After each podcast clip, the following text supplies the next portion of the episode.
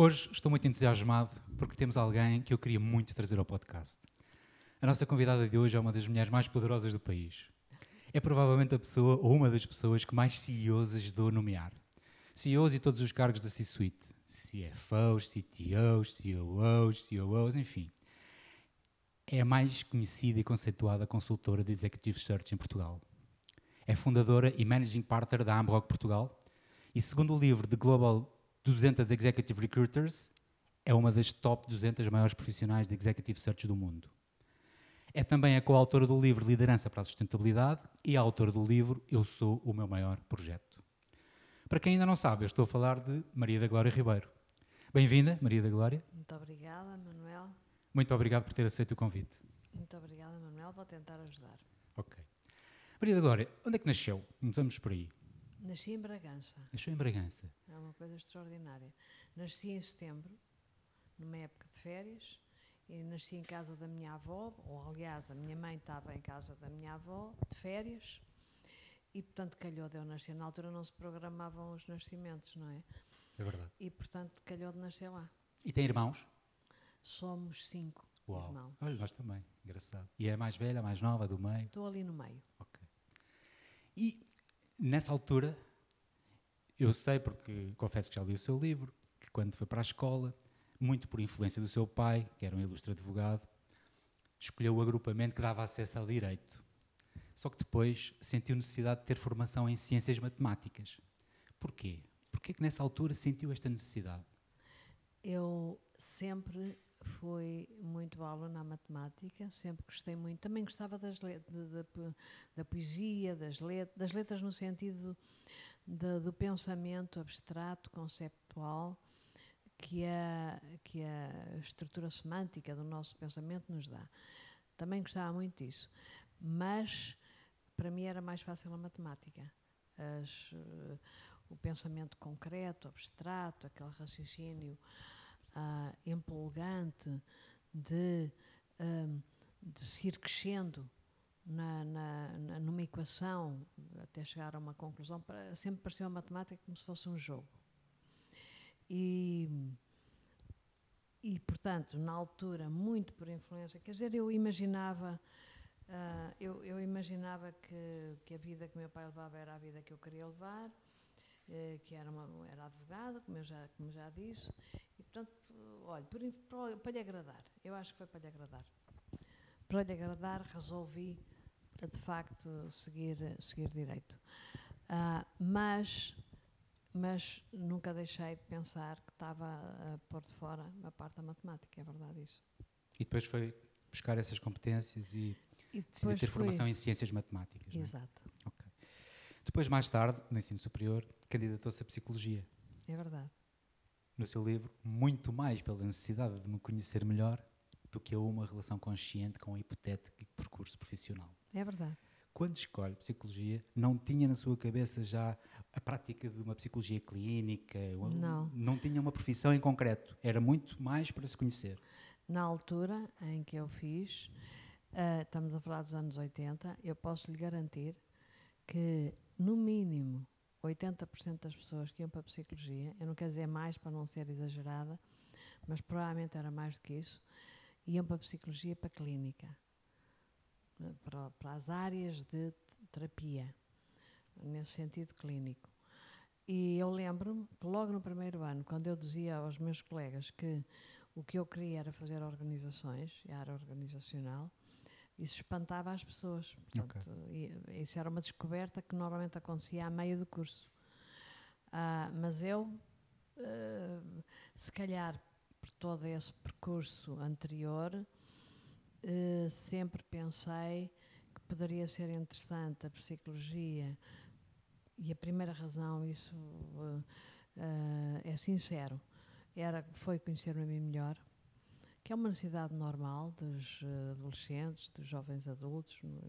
Eu entrei muito cedo para a faculdade e, portanto, queria me encontrar comigo própria, perceber melhor como é que eu era e como eram os outros.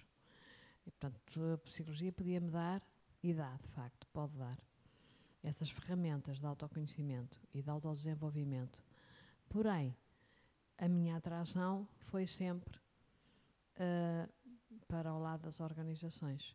Depois, ali a meio, sabe, as pessoas influenciam-nos muito. E eu tive um ou dois excelentes professores das áreas clínicas que me fez ainda, eventualmente, fazer alguma interrogação. Mas, mas não. Mas uh, tem mais a ver comigo, as áreas onde estou. E foi para as organizações.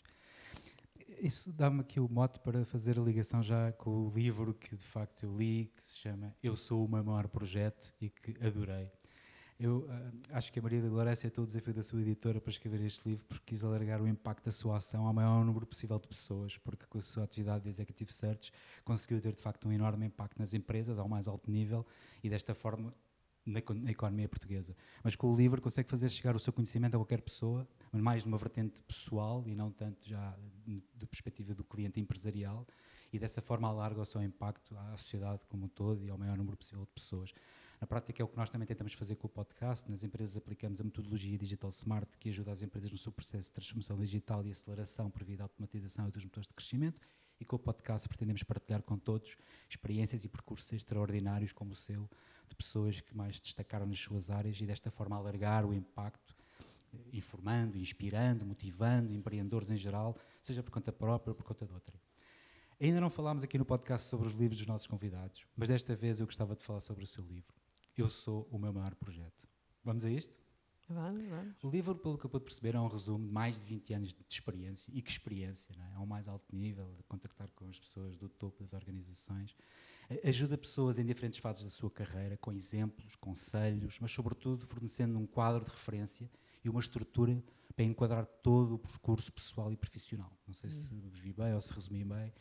E e agora é que eu volto a pegar na psicologia, porque de facto a primeira parte do livro também começa por chamar a atenção pela necessidade do autoconhecimento, não é? que é uma coisa muito importante e que uh, a Maria da Glória ilustra com Ortega y Gasset, porque tem muitas passagens de vários poetas, em que ele diz que eu sou eu e as minhas circunstâncias. E a Maria da Glória diz que temos que saber gerir os acontecimentos e o efeito que terão em nós. Exatamente. Como é que valorizamos as experiências mais positivas? A Maria Glória fala que nós devemos ter uma atitude inteligente sobre o nosso, nosso percurso e até dá exemplos de irmãos gêmeos que, que valorizaram de forma diferente o seu percurso. Como é que as pessoas podem ter esta atitude? Existem pessoas que não vão ter esta atitude nunca? Ou todos nós conseguimos ter esta atitude de ver o copo meio cheio?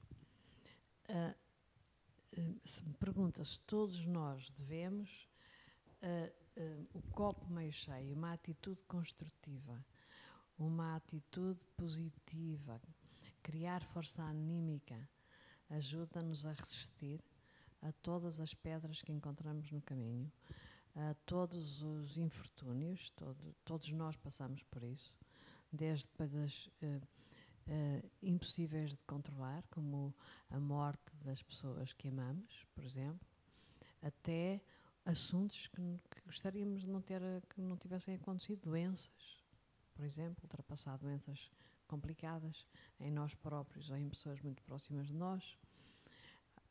Há imensos casos de exemplos que lhe posso dar que são irreversíveis, que não se podem uh, melhorar, modificar, mas alguém que tenha uma atitude de confiança, de valer a pena, de valer a pena gastar os anos que temos de vida, porque eles são finitos e passam rápido, gastar esse tempo da forma melhor possível, da forma que melhor condiz connosco, sem, evidentemente, sendo civilizados e sem agredir os outros. Já agora que estamos nesta fase em que se fala tanto do ambiente, sem agredir o ambiente, sem agredir as outras pessoas, a sociedade, e vamos ficar muito melhor connosco próprios. É um, é um processo quase de, de relação uh, uh, química. Se nós encontrarmos uh, uma maneira positiva de olhar para o dia a dia, vamos ter muito mais energia para vencer os pequenos problemas. Isto vê-se em tudo, em qualquer pequeno entrave qualquer pequeno problema. Temos de nos saber controlar e ter a partir do melhor. Não é esquecer os, os, os, aspectos negativos, até podemos também tirar partido dos aspectos negativos para aprendermos, mas dar mais ênfase aos aspectos positivos. Há uma frase que, eu, que aqui há tempos eu ouvi, penso que é oriental ou qualquer coisa, não sei, não, não, peço desculpa, não investiguei, não me lembro, uh, mas que é uma frase que me ocorre dizer: o futuro começa hoje, para si e para mim. Tudo que nós fazemos no nosso cotidiano, no nosso dia a dia, tem de certeza absoluta repercussões. As pessoas, algumas pessoas, facilitam demasiado. Imaginam um futuro muito longínquo. Sabe aquelas pessoas que sistematicamente, um exemplo fácil, sistematicamente têm comportamentos com eles próprios de alimentação, de hábitos de toda a ordem, que sabem, inevitavelmente, que vai prejudicar a sua saúde, a sua forma de viver no futuro, etc. E que mesmo assim continuam. Portanto, o futuro começa hoje em tudo. Nós temos que pensar sempre nas repercussões que nós próprios estamos a criar. Depois, é evidente, também eu falo lá no livro, uh, uh, há ocorrências que nos são muito mais favoráveis e há ocorrências que nos são menos favoráveis. Mas temos que saber viver o melhor possível com, a, com as circunstâncias em que estamos no momento. Ok, se eu percebi bem, é um misto de características da personalidade que nascem connosco e depois de nós conseguirmos atribuir significados que nos beneficiem e não significados às coisas que, nos, que não nos beneficiem e também procurar conhecimento e informação e formação que nos possa ajudar a também estar mais preparados. Depois, a Maria agora volta a citar, neste caso, Milan Kundera, em que fala na insustentável leveza do ser e diz que a leveza despe a vida de sentido. Eu lembro-me de ter achado engraçada esta frase. E diz que temos que ser, agora aqui já na responsabilização ativa do indivíduo, temos que ser agentes ativos na procura de novos caminhos e novas ferramentas que nos encaminhem para o destino, para a autorrealização que procuramos. Como saber quais as decisões mais adequadas à nossa individualidade? Porque esse é um tema que muitas vezes me parece não sei se é porque é de difícil solução, não é tão referido e que muitas vezes faz com que as pessoas ao longo da vida muitas vezes se encontrem um pouco perdidas, não é? Porque daí a importância da sua primeira parte do livro. Como é que nós conseguimos saber quais é que são as decisões mais adequadas à nossa individualidade? Ah, não é fácil. Eu não sei, quer dizer, é uma difícil, é, é uma pergunta uh, que não tem uma resposta. Uh, de facto, eh, a sua pergunta é como é que nós sabemos como é que se dá, o que é que se dá para melhor à nossa individualidade? Como saber quais as decisões mais adequadas a nós, que, nos, que, hum. que, se tomadas, como são adequadas a nós, nos vão colocar em situações de ter sucesso. Pois, mas isso, como já que está uh, a sugerir muitas passagens do livro, lembre-se bem daquilo que disse no princípio e que é a realidade. O primeiro passo é nós conhecermos a nós próprios, é sabermos o que é que combina melhor connosco. É quase como olhar ao espelho, sabe? Por exemplo, o Manuel está vestido de azul e, e, e se calhar nunca se veste amarelo, porque olha para o espelho e não gosta de se ver com a camisola amarela. Era possível fazer. Há muitos homens que usam uma camisola amarela mas se calhar. Consigo, no verão, talvez. Consigo, não lhe dá bem a camisola amarela. Não quer ficar com aquela imagem amarela no, na sua, no seu corpo. Com aquela luz, não quer. Quer ter uma, uma camisola azul escura. Quer usar essa cor. Por exemplo, isto é um exemplo que eu estou a olhar para si e estou a dar. Certo. Uh, sob o ponto de vista interior, psíquico, o processo é semelhante. E não é para a camisola daquele dia. É, de facto, uh, o que é que combina melhor com as minhas características, com aquilo que eu gosto e, a, e aquilo que, eventualmente, eu quero vir a ser. Uh, okay. Eu sinto-me, por exemplo, falando de empreendedorismo, o empreendedorismo é uma coisa extraordinária.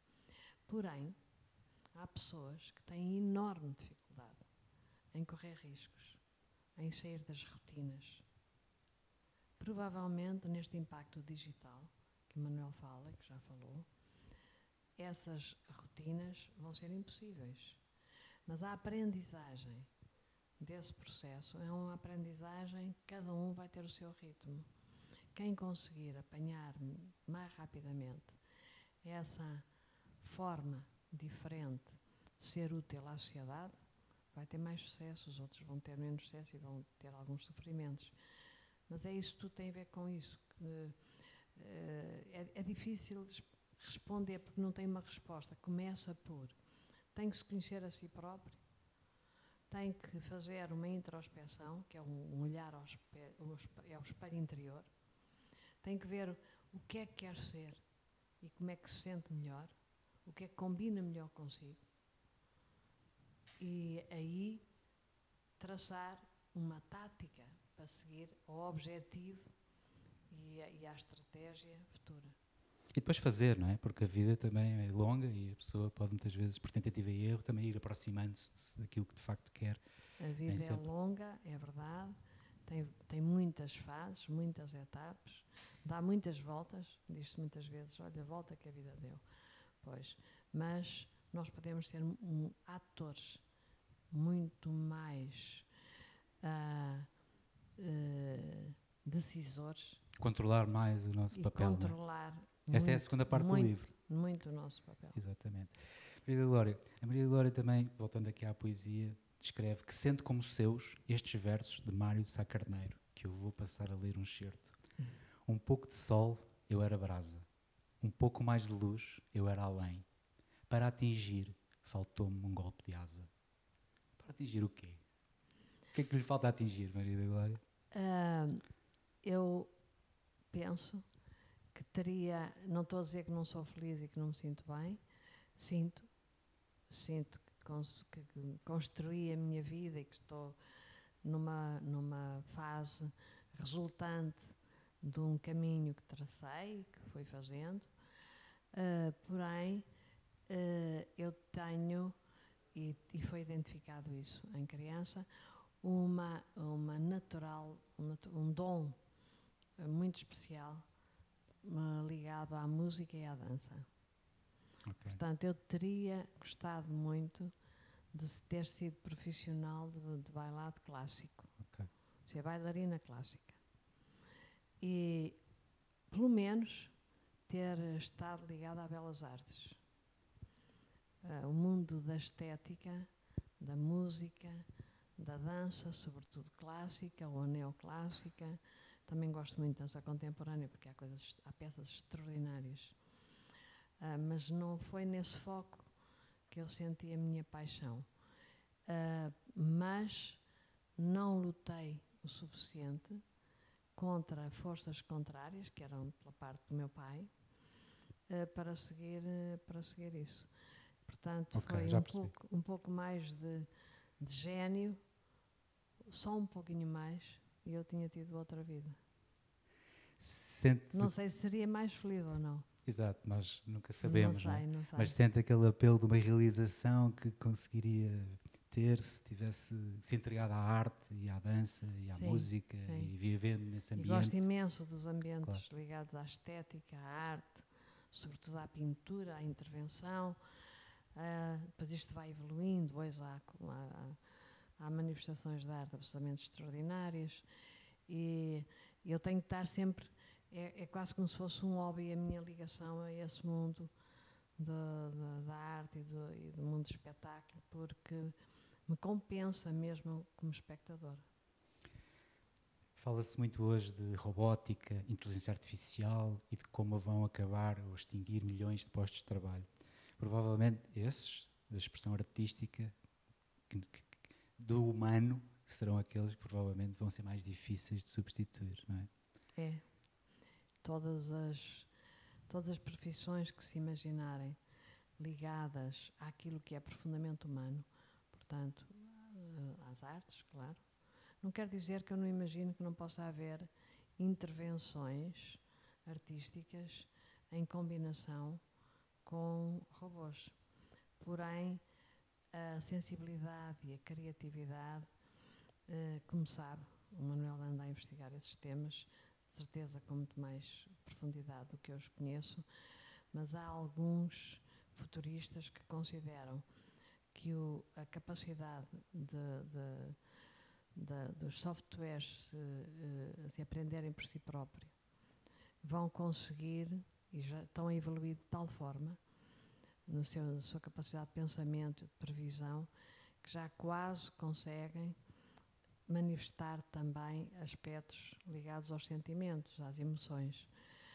Um, eu não duvido disso, porém acredito que os homens vão estar sempre à frente, que a parte, a, a, nossa capacidade de disrupção, de criação, uh, vai estar sempre à frente. Portanto, eu vejo mais uma vez o futuro de forma positiva. Não sou a única, começar.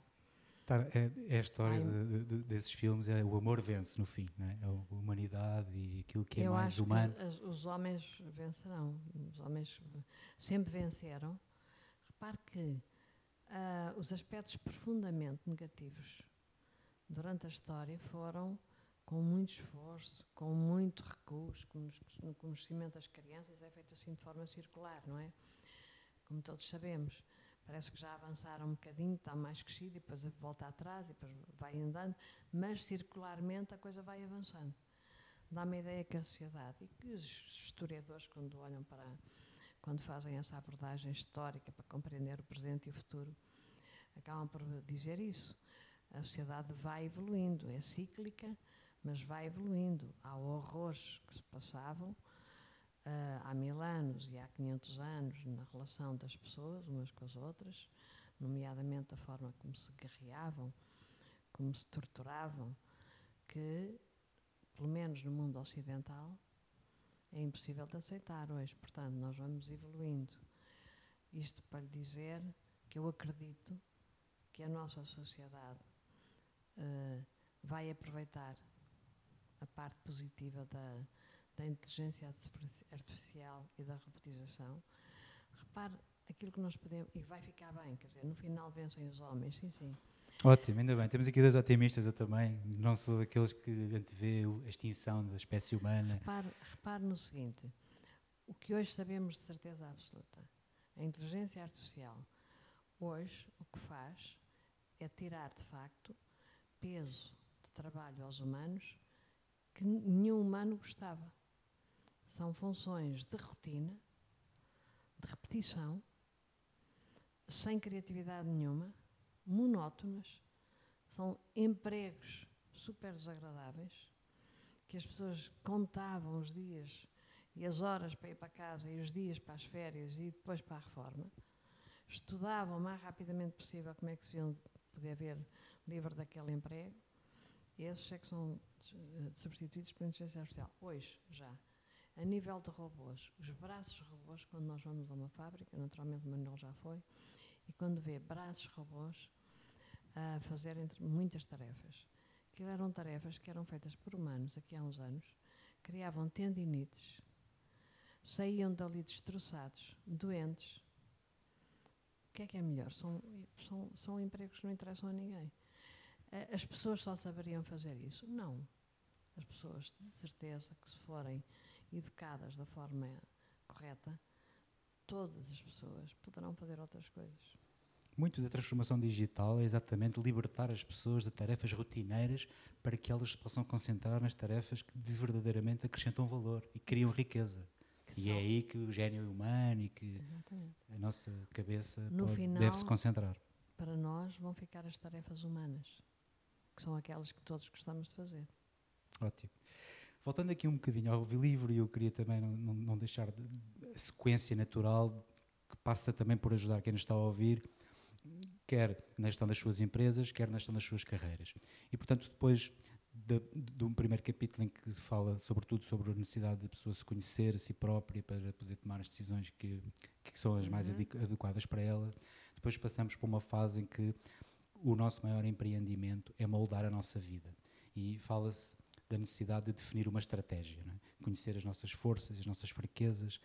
Eh, pela sua experiência, como é que aconselha as pessoas a definirem da melhor forma possível a sua estratégia? No fundo, a sua estratégia de viabilidade enquanto homoeconómicos que também somos. Somos todos, certeza. Exatamente.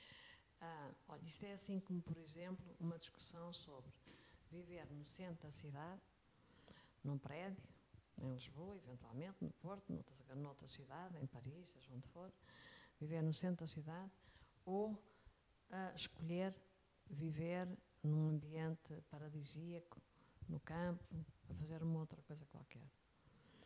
Ou, ou até, no mesmo, tendo o mesmo trabalho, viver na cidade, num apartamento pequenino, isso ainda é mais fácil de comparar. Ou viver num apartamento pequenino, portanto, em 100 metros quadrados, tendo em conta o preço de, do, do, metro quadrado dentro da cidade, ou viver numa vivenda nos arredores, uh, com jardim, e se calhar no futuro até consegue lá fazer uma piscina e tudo. O que é que é melhor? Pois, para si, se calhar é melhor a vivenda. Não se importa de estar uma hora e meia no trânsito de manhã e outra hora e meia no trânsito à tarde. Isso não é um assunto. Consegue ter uma profissão que pode alguns dias ficar em casa e fazê-lo remotamente. Nem que seja um, dois dias por semana, se calhar já é o suficiente para se reequilibrar. Ou há uh, encontram uma outra solução para, esse, para, para a sua profissão e, e de todo imaginar-se a viver no centro da cidade. Há outras pessoas que precisam do movimento da cidade, do ritmo, da aceleração das coisas, para se sentirem bem, para se sentirem in, para se sentirem dentro dos assuntos. O que é que é melhor?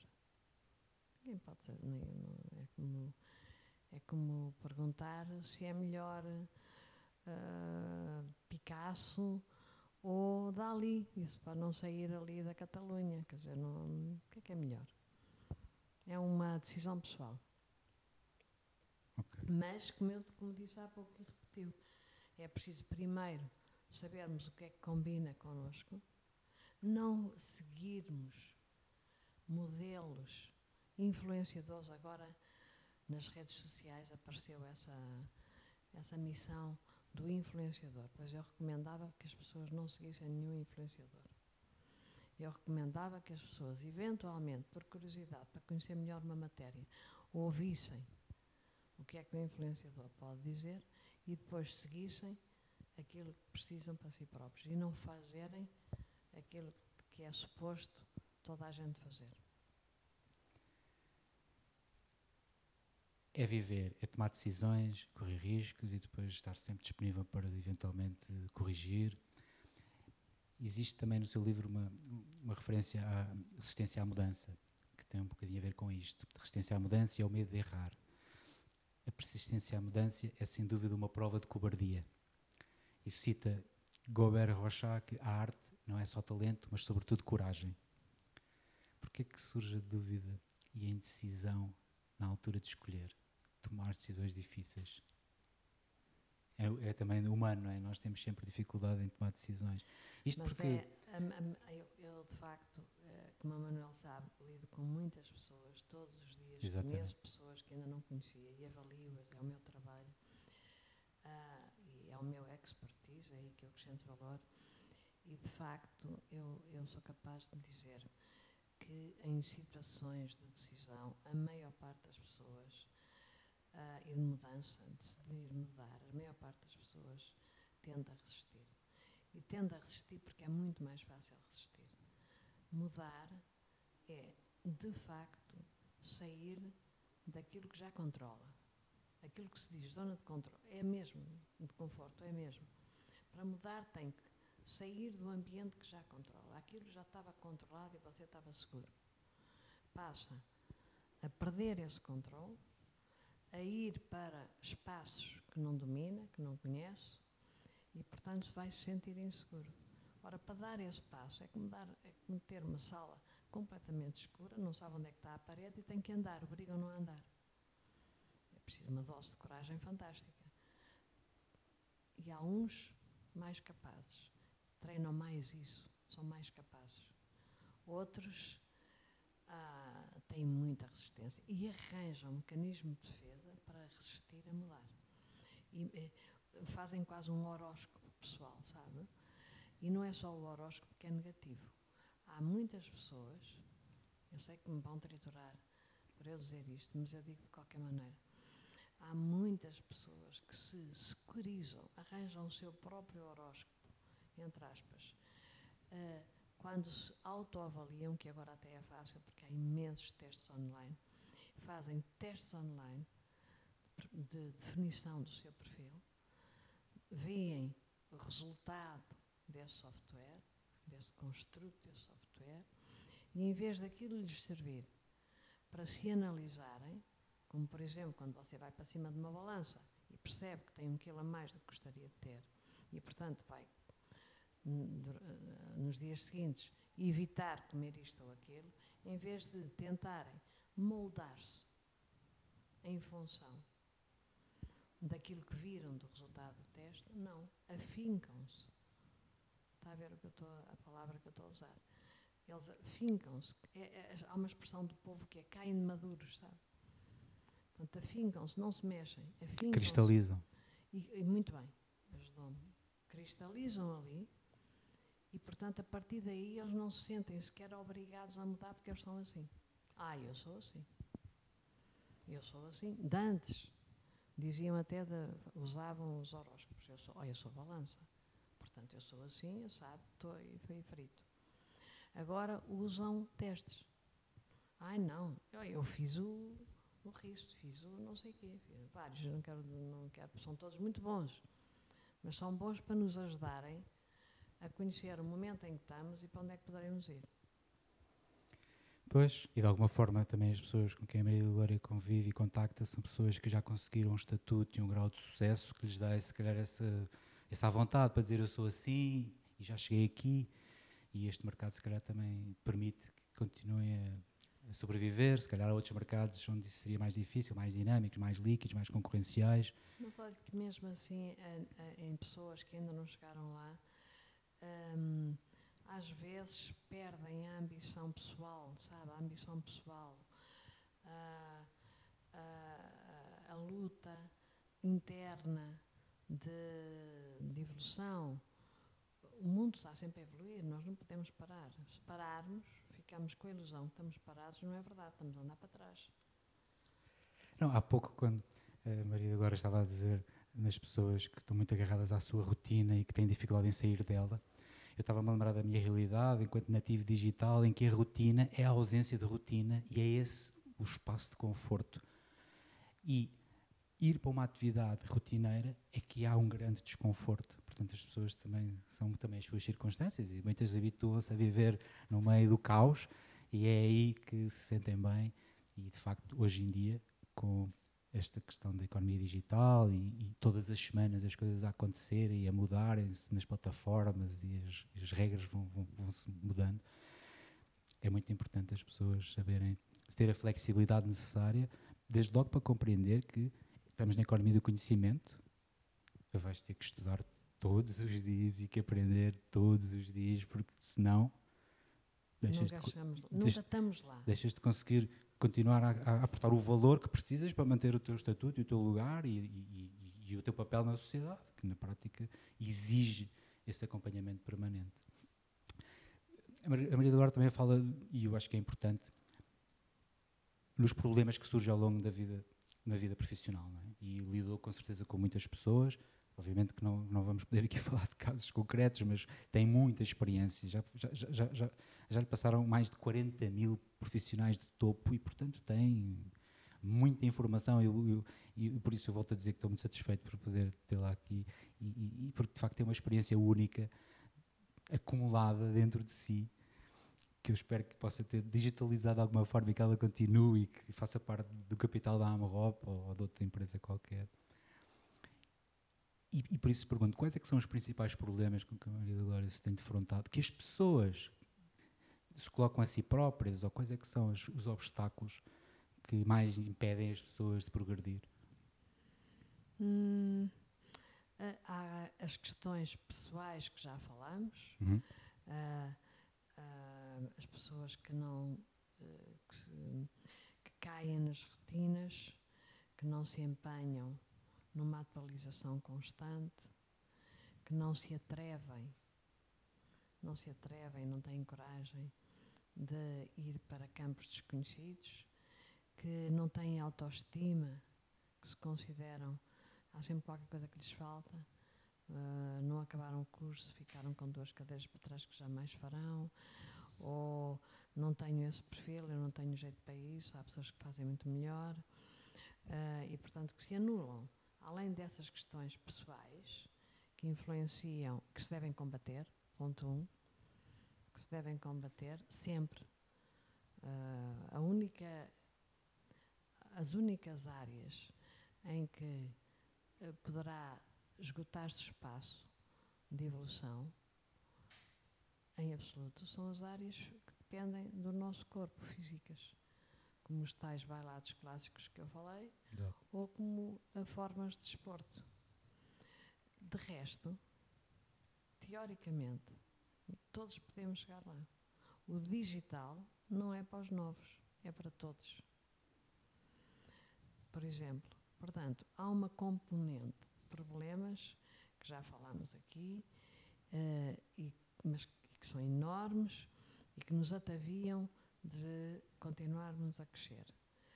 Uh, mas também há circunstâncias externas. O mundo organizacional, fruto da globalização, e fruto da transformação digital, está numa mudança constante. Portanto, há pessoas que uh, estavam em grandes organizações corporativas e que, com a globalização, a, o headcount, o número de pessoas num país com a capacidade, seja com a capacidade de Portugal e depois volta, vai, isto segue também para países grandes eles são um bocadinho mais imunes à globalização, mas também chega lá. Uh, nós não, como somos um país médio e, e médio para pequeno, em termos do, do, da dimensão e da capacidade económica, uh, somos muito atacados pela globalização. Portanto, há muitas funções que desaparecem de cá e que são feitas globalmente. E, portanto, há muitas pessoas que são atingidas por isso. Portanto, as mudanças organizacionais a esse nível e ao nível das suas, do, do, do tema da sua expertise, que é a digitalização. A digitalização vai, quando nós imaginamos, vai mudar imensas coisas. Imagina, agora falamos de inteligência artificial, dos braços robôs e de robôs na indústria. Agora imagine como vai ser revolucionário a indústria da impressão 3D. Imagine tudo que hoje tem que ter uma linha de montagem e uma linha de transformação de processo, mesmo que depois tenha alguma montagem, a ser impresso em 3D. É uma coisa extraordinária, absolutamente incrível. Sem dúvida. Portanto, mas lá está, esses lugares, essas, esses lugares todos de trabalho que se perdem nessa potencial fábrica que antes existia e depois passa a ser uma impressão 3D, são lugares onde provavelmente uh, ah, 90% dos, dos operários estavam muito infelizes lá a fazer e a arranjar doenças ainda por cima. Tendinites são as coisas mais clássicas que nós conhecemos, que é a repetição, que se encontram com a repetição do mesmo gesto, não é? Mesmo pessoas não estão em fábricas, pessoas que trabalhavam ao nível de telefonias, de, de centrais telefónicas que deixaram de existir, ou de datilografia, criavam tendinites nos pulsos, por exemplo, está ver? não é só num ambiente fabril. Isto tudo desaparece. É um, é um exemplo. Desaparece isso tudo. E não só ao nível de condutores, de, trans, de transporte, tudo isso com a nova forma de mobilidade que já está quase a chegar, são funções, são funções mecanizadas. O que a inteligência artificial vai fazer por nós são funções que de facto são boring. Sim, não acrescentam muito valor e, portanto, até é bom que sejam automatizadas Exato. para Agora, libertar o gênio humano para outras tarefas para outras mais novas. Agora, no meio valor. isto uh, vai criar uh, em muitas pessoas uma necessidade imperiosa de mudarem, de aceitarem a mudança, de se prepararem. Grande. Temos que estar preparados para isso, para estar sempre a aprender, para estarmos disponíveis para voltar sempre à escola. As universidades agora fazem isso. Antes só havia formação de executivos. Aqui, imagina, nos anos 90 havia já, havia, claro. Mas eram muito específicas. Muito específicas. Finanças para não financeiros Exato. por exemplo, ligadas às tecnologias de informação, informática, disto e daquilo. Eram coisas muito específicas. Agora, eh, eu conheço muita gente que não para de voltar à universidade constantemente a fazer um seminário, ou um curso, ou um update eh, no tema digital, por exemplo. Há imensa oferta e as pessoas vão, preparando, vão ficando mais preparadas, vão Portanto, é isso que as pessoas têm. eh, No meio do processo eh, pode haver muito sofrimento, mas isso é inevitável. Aprendizagem constante ao longo da vida, mais uma vez, é fundamental. O que me leva também agora à outra parte do seu livro que já também ajuda as pessoas a marcarem a diferença, a serem únicos e serem eles próprios. Maria da Glória recomenda e aconselha que seja único e autêntico, seja inovador e criativo, pense fora da norma, seja estratégico, não deixe que a vida o leve, construa o seu caminho, credibilize a sua rede de contactos. Quero falar um bocadinho disto, como é que as pessoas devem marcar a diferença e ser eles próprios. Na prática, da, da maneira como eu vejo isto, é a pessoa ter a sua, construir a sua própria marca pessoal, É que o torne acima do valor enquanto recurso que faz a tarefa A ou a tarefa B, porque conseguiu construir essa autoridade que vem de ser uma pessoa com uma marca e uma, uma personalidade própria. Como é que a eh, a Maria da Glória, pela sua experiência, viu em Portugal as pessoas fazerem isso? Ou as que melhor fizeram isso, como é que fizeram? há de reparar que quando vê pessoas que conseguiram sucesso e fora, não interessa, quando conhece histórias de pessoas que criaram grandes organizações, ou não foram grandes, mas foram mais pequenas, mas que fizeram alguma coisa com sucesso pessoal, foram pessoas que criaram um plano, seguiram com resiliência aquele plano, não se deixaram ficar com a previsibilidade, imitaram um pouco, foram muito mais capazes de ser disruptivos e de criar, isto mesmo antes do digital. Veja, por exemplo, uma vez estamos a, a- estou aqui consigo, a- um investigador digital, veja, por exemplo, no mundo tecnológico, quando a Microsoft entra com sucesso, oferece a democratização do acesso ao software.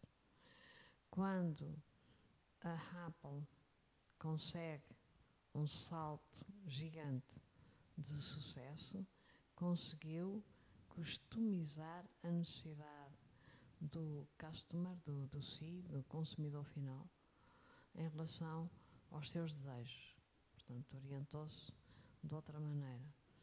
E, e- outras, eh, vamos, vimos para cá eh, os grandes empresários que nós tivemos ou temos em Portugal, os que lançaram, depois há o plano de sucessão, pode ser mais bem feito, menos bem feito, há empresas que progridem e continuam a crescer e há outras que desaparecem.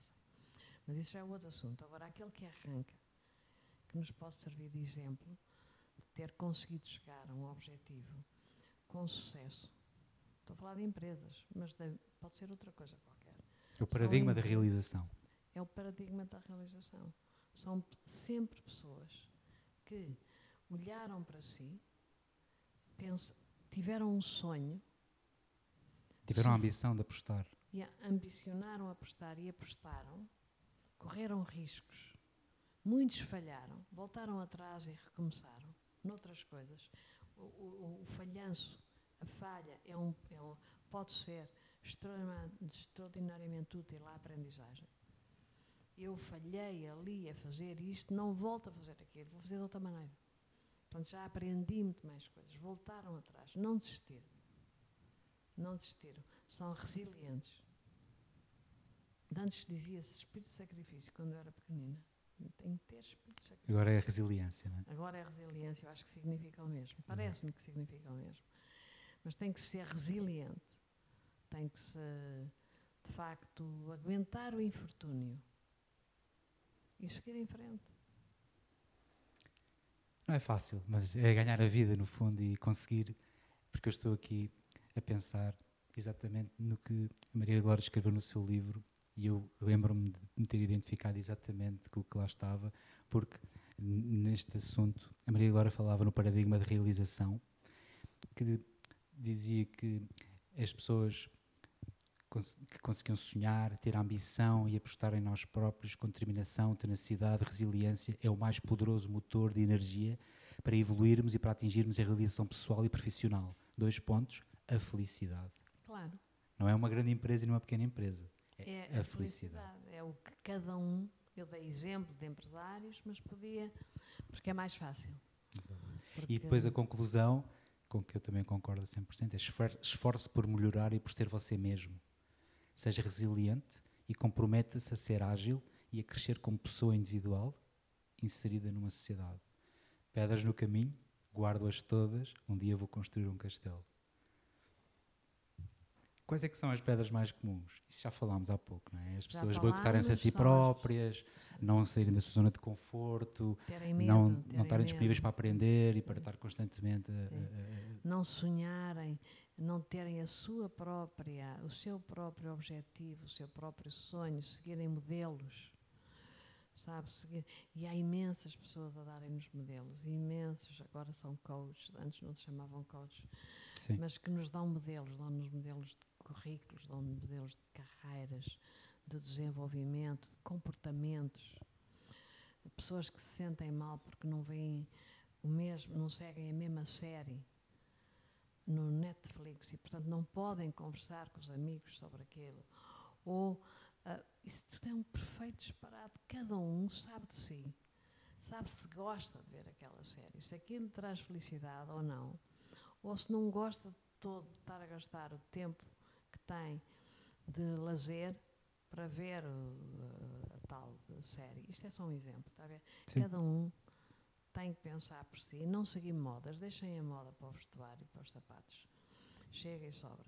Não seguir modas, seguir, perceber uh, as tendências da evolução do mundo, que não é moda, são as tendências da evolução, não resistir ir e, e, e, caminhar na sua própria, no seu próprio destino, sabe? Ser construtor e ator do seu próprio destino. Isso. E aquilo que eu há pouco. Cumprir-se o seu destino, não é? Cumprir o seu destino, se quiser. E cumprir, agora... cumprir definindo por si próprio. Sim. É um bocadinho aquilo que já falámos. E agora, para terminar de falar no seu, no seu livro, a última frase que eu também recordo com, com, com, com gosto, ainda sobre o castelo, a Maria Glória termina dizendo: e que o castelo de cada um venha a ser tão belo e único como é nos seus próprios sonhos. Claro. Sim, senhor, gostei. Obrigado. Gostei de bastante nada, de nada. Livro. Maria da Glória é especialista em liderança. Já observou mais de 40 mil pessoas, quadros executivos de topo ou numa fase de consolidação para virem ser de topo. Sem contarmos com as características inatas da personalidade, porque há muitos debates, se os líderes fazem ou se nascem. Acho que temos que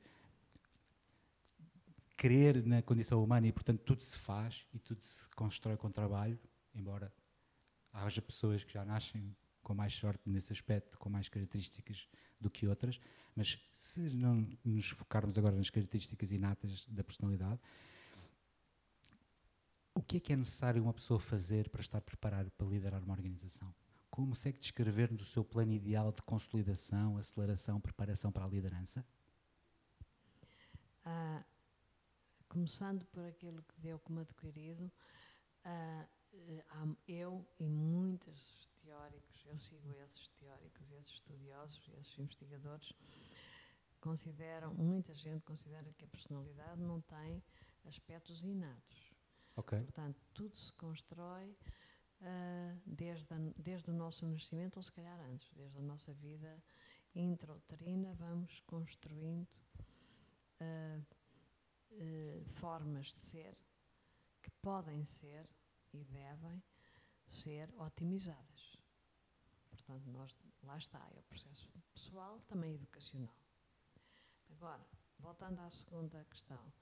Liderança. independentemente da fase em ou da, da, da estrutura, mas uma coisa liga-se à outra, sabe? Porque se a pergunta é como é que se chega à liderança de topo, chega-se. Não há uma resposta. Isso é como quando as pessoas me perguntam. Se fosse, se fosse, se houvesse uma resposta, uma resposta. chegávamos todos depende, lá. Depende, depende das circunstâncias e da pessoa, dos setores, das áreas, tudo isso. Ah, não é fácil. veja, veja, veja, por exemplo, pessoas que nós podemos imaginar, pessoas que nós conhecemos na nossa sociedade. Como é que líderes que nós temos cá, políticos, cá ou fora, só estou a dizer cá porque aqui provavelmente conhecemos melhor a Sim, história deles. Claro. Mas podíamos pensar na senhora Merkel ou, no, ou noutro qualquer. Como é que estes senhores chegaram ao topo de uma organização? Neste caso, é uma organização país. É uma estrutura de sociedade enorme.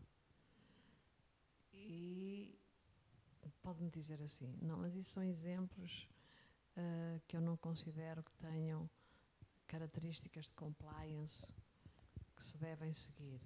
Alguns, outros não. Mas vemos que são pessoas que aproveitaram muito bem as circunstâncias. Há uma coisa que não falou e que eu gostava aqui de apontar, que é a sorte. Força? Ah, claro. A sorte anda por aí. Nós é que temos que ver Tem toda a é razão. Eu só não falei porque nós não podemos fazer nada para que ela aconteça, a não ser estar a trabalhar. E quando ela aparecer, vai nos encontrar a trabalhar. É a única Exatamente. coisa, não é? Exatamente. Ah, e, portanto, a Mas ter claro que sim. é, o sucesso depende muito dessa atenção ao dia de hoje, naquela ideia do futuro começa hoje. E, portanto, se eu quero atingir o meu sonho, é atingir aquele futuro, tenho que começar hoje nesse sentido, por um lado. Por outro lado, já falámos nisso. Eh, Quando eu digo aí, falou aí numa, numa palavra que agora, curiosamente, o livro é tão recente e já se usa muito menos, que é o ágil. O ágil é ah, ser-se proativamente flexível, está a ver? Portanto, não tem que se reagir com flexibilidade, tem que estar preparado para a mudança antes que ela aconteça. Tem que ter a, a previsão do que é que vai acontecer. Se uma pessoa tiver essa capacidade, para além daquilo que já falámos, eh, vai encontrar oportunidades de sorte com, com muito mais probabilidade. Certo. Depois há aqueles aspectos nefastos da globalização, de, mas que são contratempos ah, temporais. Ah, lá está, são ciclos, são aspectos negativos de um crescimento qualquer, de uma evolução qualquer. Ah, portanto, eh, não há uma receita, sabe? É como dizer, pergunta, não há uma receita. Eu não posso dar uma receita. Há uma receita para cada pessoa. Haverá uma receita para cada pessoa, mas tem a ver com esse descritivo que há pouco disse. É ah, ser, ser, ter um sonho, compreender-se a si próprio, perceber o que é que é preciso para atingir aquele sonho, quais são as ferramentas, quais são os ingredientes, ter resiliência para, para ah, construir step by step, passo a passo. Um percurso faz-se passo a passo. Estas frases de- que nós conhecemos ah, de sábios, isto é a realidade. Um percurso faz-se passo a passo. O futuro começa hoje. Aquilo que eu faço hoje vai influenciar o meu futuro. O recusar alguma coisa ou facilitar noutra pode levar-me a caminhos ah, diferentes. E todos os dias nós podemos ir construindo isso. Mas a autenticidade, a capacidade de, de ser, de se compreender a si próprio e de seguir o seu próprio maneira de ser, a, sua, a, a- própria forma de se atingir essa felicidade, é, poderá ser a chave. Agora, como vê, é, uma, é como uma chave. Uma chave tem aqueles dentinhos sempre separados. Portanto, qual é a chave ideal? Depende da porta onde você quiser entrar. É, exatamente. Muito bem. Propósito, ok? Hum, Hoje o propósito e a cultura empresarial estão na ordem do dia. hum, Existem estudos que indicam que as empresas com um propósito, uma visão clara, valores e uma cultura forte hum. que inspira e orienta a ação de todos têm melhores performances. Isto faz sentido para si? Ah, muito. Isso é uma palavra maravilhosa, Ótimo. propósito. E que descreve muito a uma forma de estar, que não é só dos millennials, é de toda a gente, cada vez mais gente. As pessoas, se calhar, porque as tarefas rotineiras, aborrecidas, são cada vez mais dadas a, a objetos, a robôs, a- e não a nós, as pessoas tornam-se mais exigentes. As pessoas querem ter uma ação em que, uma ação profissional, uma ação pessoal, que tenha uma utilidade. É uma forma também de crescimento civilizacional. Certo. Se calhar, na pirâmide dos nossos valores, nós já estamos a um nível dessa exigência, dessa sapiência. E vê-se muito mais hoje do que se via quando eu comecei, do que se via há 20 e tal anos e há 30, pessoas que, que se ligam à missão, aos valores e ao propósito das organizações para quererem estar nelas ou não. Para? Propósito, quererem pertencer a elas ou não. Ah, claro que sim, claro que sim. O propósito, o objetivo é fundamental. A definição da cultura é fundamental.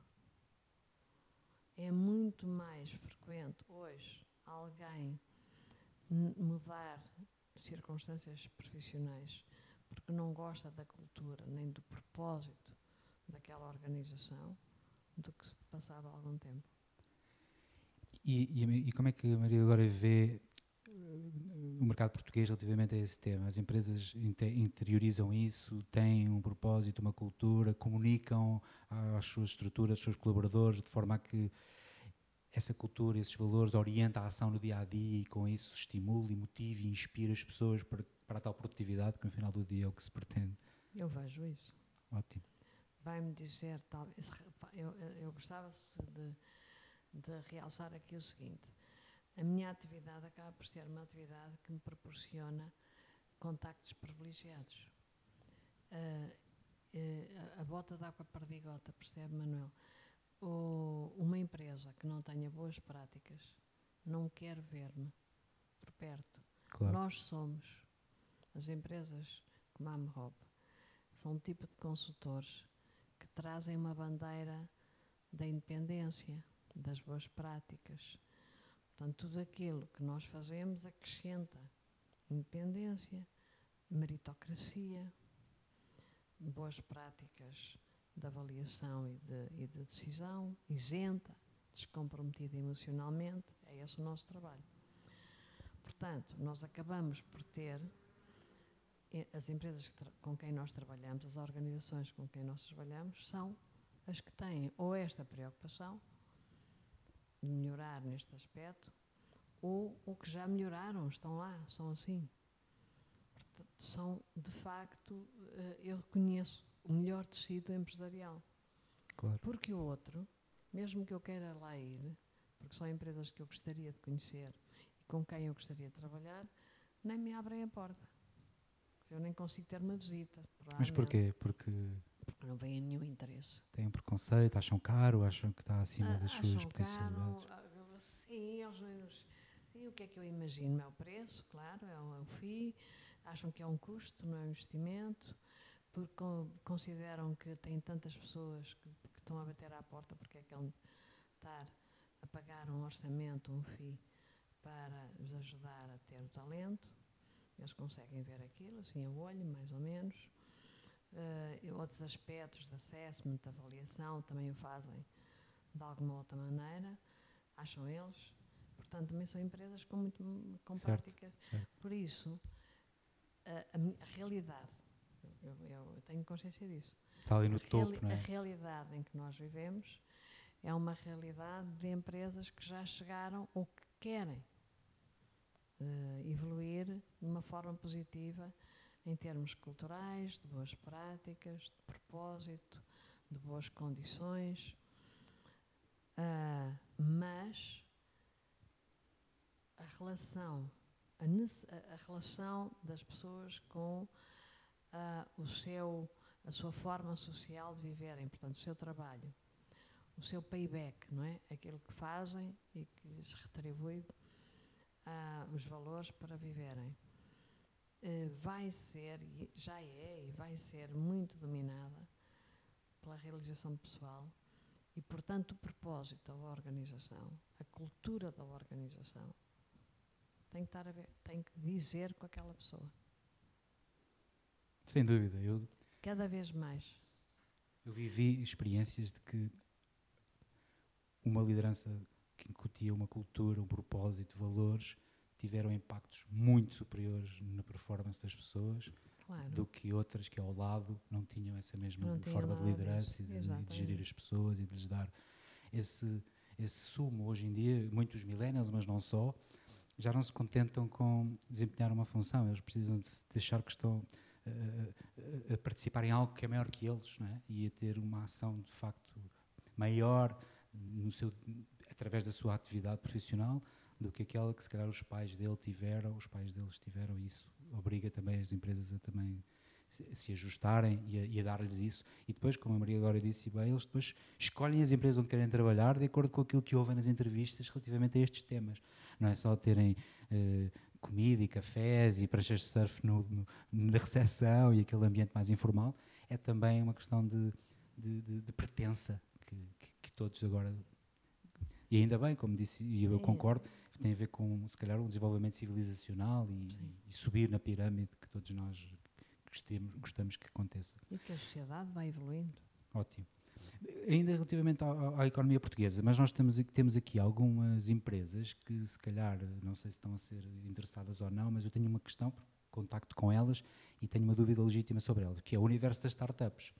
Porque no universo das startups é comum existirem necessidades de encontrar, por exemplo, co-founders, sócios, com determinados perfis e competências que complementam o perfil e as competências do fundador. Hum, Portanto, muitas vezes estas startups são fundadores que têm ideias, que muitas vezes até também sabem programar, mas depois falta-lhes um conjunto de competências fundamentais para depois aquilo se transformar numa empresa, é? porque a startup é uma promessa de um modelo de negócio que ainda preciso ser validado no mercado e há todo um processo de aceleração e de validação até aquilo se transformar numa empresa, quem sabe um dia. Mas no início, muitas vezes, e eu tenho visto, em grande parte dos casos, é necessário encontrar um cofundador, é aquela pessoa que sabe programar ou aquela pessoa que não sabe programar, mas que sabe falar e que é- tem um perfil mais de marketing, mais de comunicação, mais comercial. O, Executive Search tem algum papel nisto? Pode ajudar nestes casos? Já está a fazê-lo? O que eu tenho visto nas startups, Manuel, o que eu tenho visto e tenho conhecido algumas, já digo porquê, ah, não é assim. Quero dizer, a startup existe, começa, faz procura de investimento, quer dizer, consegue conceber um produto e vai procurar os investidores, normalmente é esse o processo, eh, já com um pequeno grupo, dois ou três, normalmente, pessoas, um que tem uma competência tecnológica e o outro também, mas o outro acrescenta mais qualquer coisa. Ok, Em regra, o que eu tenho visto é isso. ok. Pode até haver, num grupo, estou-me a lembrar de um caso, num grupo de três, um deles nunca entrou como sócio, não fez nenhum investimento. Porém, tem uma função fundamental e está desde o início e é gratificado em função disso. Onde nós entramos é, e cada vez isto é a boa prática, que veio do norte para cá, do norte da Europa, e que inunda ah, este mundo ah, ocidental, é pela parte dos investidores, isto é um- uma verdade absoluta, falo com qualquer private equity, venture capital, e todos abordam este assunto. Da parte dos investidores, eles avaliam e decidem se vão investir e quanto ou não, em função da, da, da sua avaliação, daquilo que imaginam que é uma boa ideia aquela startup ou não, ou não tem um business plan capaz, ou então acrescentam qualquer coisa, não, acreditam. Portanto, eles investem se acreditam, mas ficam muitas vezes com a dúvida se aquelas pessoas, aqueles founders, aqueles fundadores, têm as características pessoais para aguentar toda a argura e a, as necessidades para daquela ideia formar uma empresa. E, portanto, se merecem confiança para serem objeto de investimento ou não. E aí entramos nós. Fazemos assessment ah, okay. a esses startups. No, no mundo das venture capital, cada vez mais há avaliação, o assessment dos startups na fase da, da, decisão ou não de fazer o investimento. Okay. Vocês aparecem aí como ajudam na, na componente da minimização do risco por parte de quem está a pensar em Exatamente. investir capital e vocês ajudam-nos na avaliação desse risco. Exatamente, é? sob o ponto de vista da personalidade Exato, das pessoas. dos recursos humanos. Qual é o nível confiança e de estabilidade que aquela pessoa pode dar ao investidor. Portanto, Sim, o nosso é cliente é, é o investidor. É aí que nós entramos, porque eu, e daí eu conheço uma série de startups, onde já uh, fizemos trabalhos deste género, e o fenómeno é assim, quer dizer, quando, quando já há startup, é porque já houve. Ah, e quando nós tentamos saber, olha, como é que isto começou? Começou assim por acaso numa conversa, mas há, há sempre um tecnológico, Sim. um indivíduo que desenvolve digitalmente uh, uma plataforma, alguma coisa, e depois há um outro que tem uma componente, eventualmente, mais uma ideia mais empresarial, mais de entrepreneur, como é que vamos transformar isso num negócio, e depois poderão ter uma outra pessoa que acrescenta qualquer coisa, mas isso acontece entre eles, quando eles uh, formam Aliás, se for ao Web Summit, por exemplo, e vir as startups que são lá apresentadas, não é preciso ir mais longe, eles já estão ali juntos, as pessoas já se encontraram. Portanto, isto é um fenómeno certo. de empreendedorismo.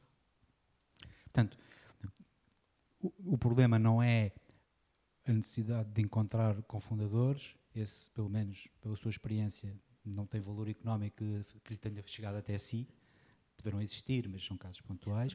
O, o, problema que tem valor económico é a necessidade de aferir do risco daquela equipa poder levar a cabo o projeto e conseguir dar um, conforto aos investidores para fazerem uh, o investimento. Veja, aquele indivíduo que é extraordinário, disruptivo, em algum assunto tecnológico, digital, mas que não se juntou a um, a um segundo e que não criou um business plan para criar um produto, um serviço, quer que seja, esse indivíduo não é o startup. Esse indivíduo provavelmente vai ser caçado por uma organização para ir para lá trabalhar dentro a fazer o seu, as suas áreas tecnológicas. Portanto, o startup já é aquele que, da sua habilidade, com outro, nunca, é é, nunca conheço nenhum caso em que seja um, são dois ou três, em regra são dois, mas às vezes também é um terceiro às vezes o terceiro é que não é sócio, por alguma razão, mas dá ali um suporte. Portanto, é dessa, dessa, desse casamento entre eles que nasce a startup. Ok. Então aí nós não interferimos, interferimos a seguir. Pensando agora também nas pessoas que nos estão a ouvir, que podem eventualmente também ter algumas necessidades, tenho alguma curiosidade em perceber. Por exemplo, apoio à internacionalização de carreiras, hum. procura de talento noutros países eventualmente, empresários, pessoas que têm empresas ou que queiram eventualmente avaliar a capacidade de se internacionalizarem, quer enquanto profissionais, quer ir procurando talentos noutros países, isso é algo que, que faça sentido para a Amarropa? É, é, agora isso é um, é um dado comum. Agora já não foi de agora. Começou uh, vagamente e agora é, muito intenso e é em todo o mundo. Mas isso acontece em todo lado. Uh, as fronteiras desapareceram de facto. É completamente. E, portanto, as necessidades podem ser cobertas em qualquer sítio. É, a pessoa pode ser proveniente de qualquer geografia, hum, às vezes até pode ficar a residir noutra geografia, uh, outras vezes não, tem que se mudar, mas hoje são muito mais as missões, os assignments, como nós dizemos, que temos de busca, de, de, de pesquisa, em que se analisam pessoas fora de portas, que não pertencem a, a, a um agrupamento, okay. do que o contrário, em termos percentuais. Portanto, a internacionalização, quer dizer, aquelas ideia, aquela ideia de imigração, de internacionalização, eh, não é mais do que estar open mind para a evolução. Nas empresas globais, por exemplo, não há outra alternativa. Não há, não existe. A pessoa, à medida que se desenvolve, passa do middle para top management e passa a ter muitas geografias para poder uh, avançar e cada um constrói à sua maneira. É legítimo que alguns não queiram ir para determinada geografia porque não gostam, porque querem ir com a família, não querem e não é um sítio que achem adequado, seja o que for. Mas lá está, cada um constrói a sua vida como quiser. Agora, a sua pergunta sobre a internacionalização, isso é um dado absoluto. Não há fronteiras, desapareceu. E a Amarrop, porque é uma multinacional que tem escritórios em muitos países, tem acesso a uma base de dados centralizada que permite ter acesso aos currículos de pessoas lá fora e oportunidades também. E temos apoio de, apoio de pesquisa, está a ver? Se o nosso cliente quiser uma valência que nós detectamos, ou o próprio cliente diz, isto, sabe-se muito disto, no norte de Itália, na, na Antuérpia e no outro sítio qualquer. Nós vamos trabalhar em termos de pesquisa com os nossos colegas dessas, que cobrem essas regiões. Aliás, cada vez mais, em qualquer consultoria, uh, o tema não é geográfico, o tema é sectorial. Pode haver pessoas que são especializadas na África anglófona, uhum. que conhecem essa região toda, isso é uma especialidade. Sim. Estou a falar de consultores. Mas também pode haver pessoas que são especializadas em meios de pagamento. Certo. E tanto podem fazer um, um, um CEO de uma empresa de meios de pagamento na Polónia, onde é um assunto que está muito desenvolvido, ou na Austrália, que também é um negócio que está muito desenvolvido, onde o dinheiro desapareceu já. E os cartões de crédito e tudo. Certo. Agora, um tema um bocadinho polémico, mas vamos lá ver. Acha que a legislação laboral pode ajudar o mercado a ser mais eficiente? E sim, de que forma? Como é que isso está? Porque conhece vários países, conhece várias realidades e provavelmente poderá eh, também dar-nos uma visão sobre a forma como a legislação laboral tem ajudado, tem prejudicado, pode ajudar. Não sei se tem alguma opinião. É, é altamente polémico, o que eu vou dizer é uma percepção, posso estar profundamente errada, mas eu acredito que as pessoas em muito pouco tempo vão todos ser entrepreneurs de si próprios. Portanto, a legislação laboral não vai contar para nada. O que vai contar é a proteção social. O que vai contar é a proteção social. O Estado uh, onde nós pertencemos,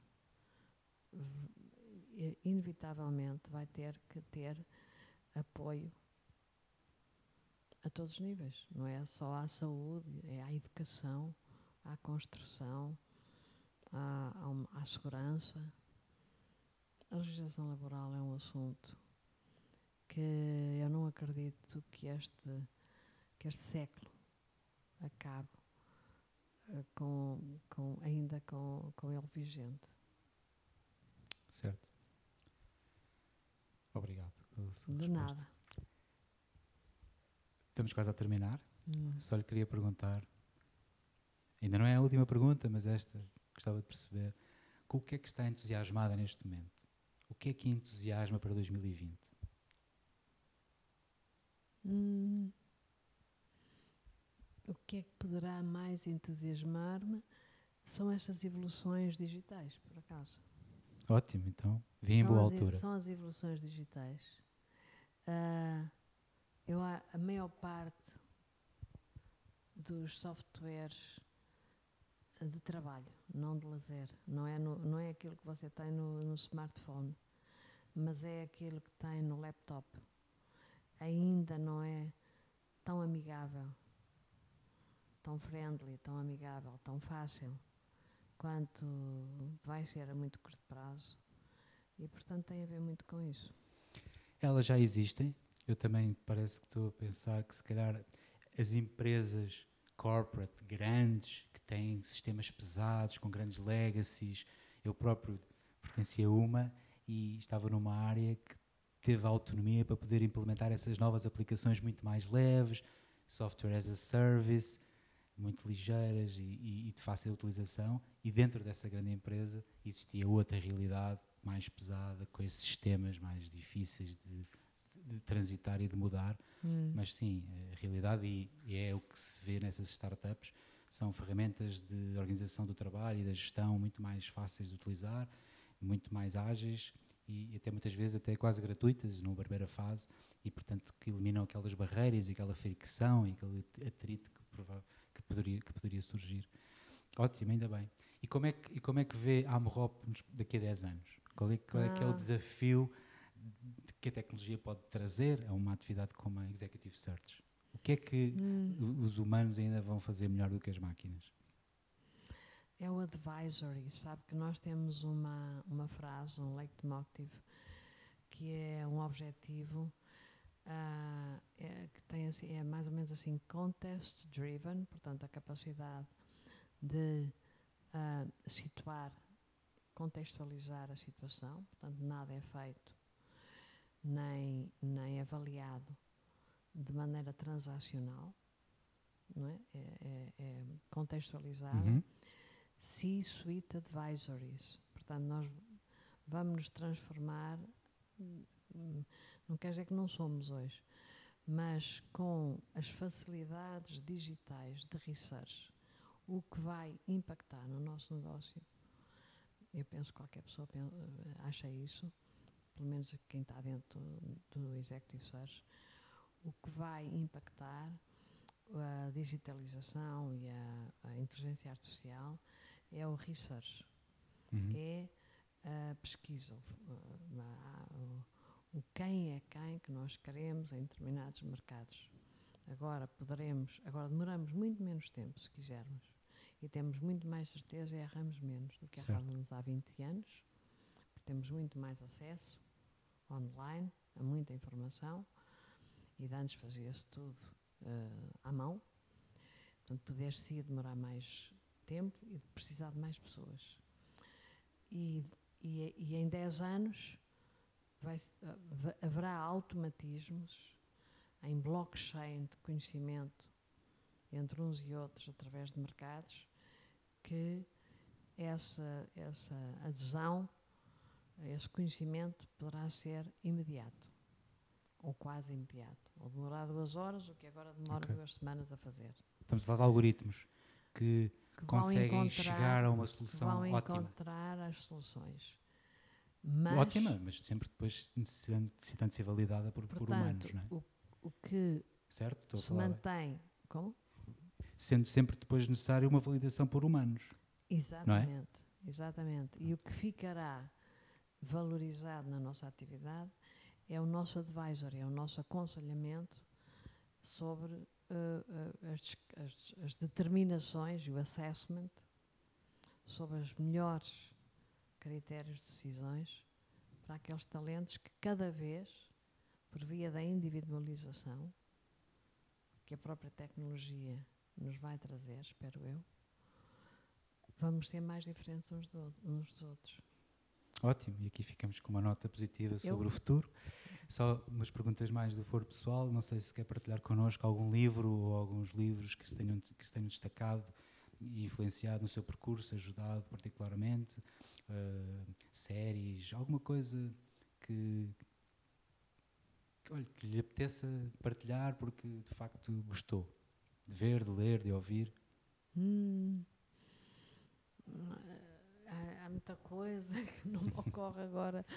Não me ocorre. Eu li agora, acabei de ler um livro do David Pink, cujo título, se você tiver aí uma coisa, eu vejo já. Eu não trouxe o meu telemóvel. Não tem, mas David Pink, depois os nossos ouvintes vão pesquisar, é sobre? Uh, é sobre a, a futurologia. Ótimo. Que é altamente inspirador, é muito interessante, por exemplo. Uh, foi muito interessante para mim lê-lo. Uh, isto em termos de leituras. Depois há sempre coisas que me surpreendem e que, eu, que, são, que são reencontros. Reencontros com alguns poetas, por exemplo, que eu já me tinha esquecido e de repente lembro-me, ah, pois é, coisa tão, tão inspiradora, tão interessante. Tão reconfortante, né? voltar tão lá. Reconfortante.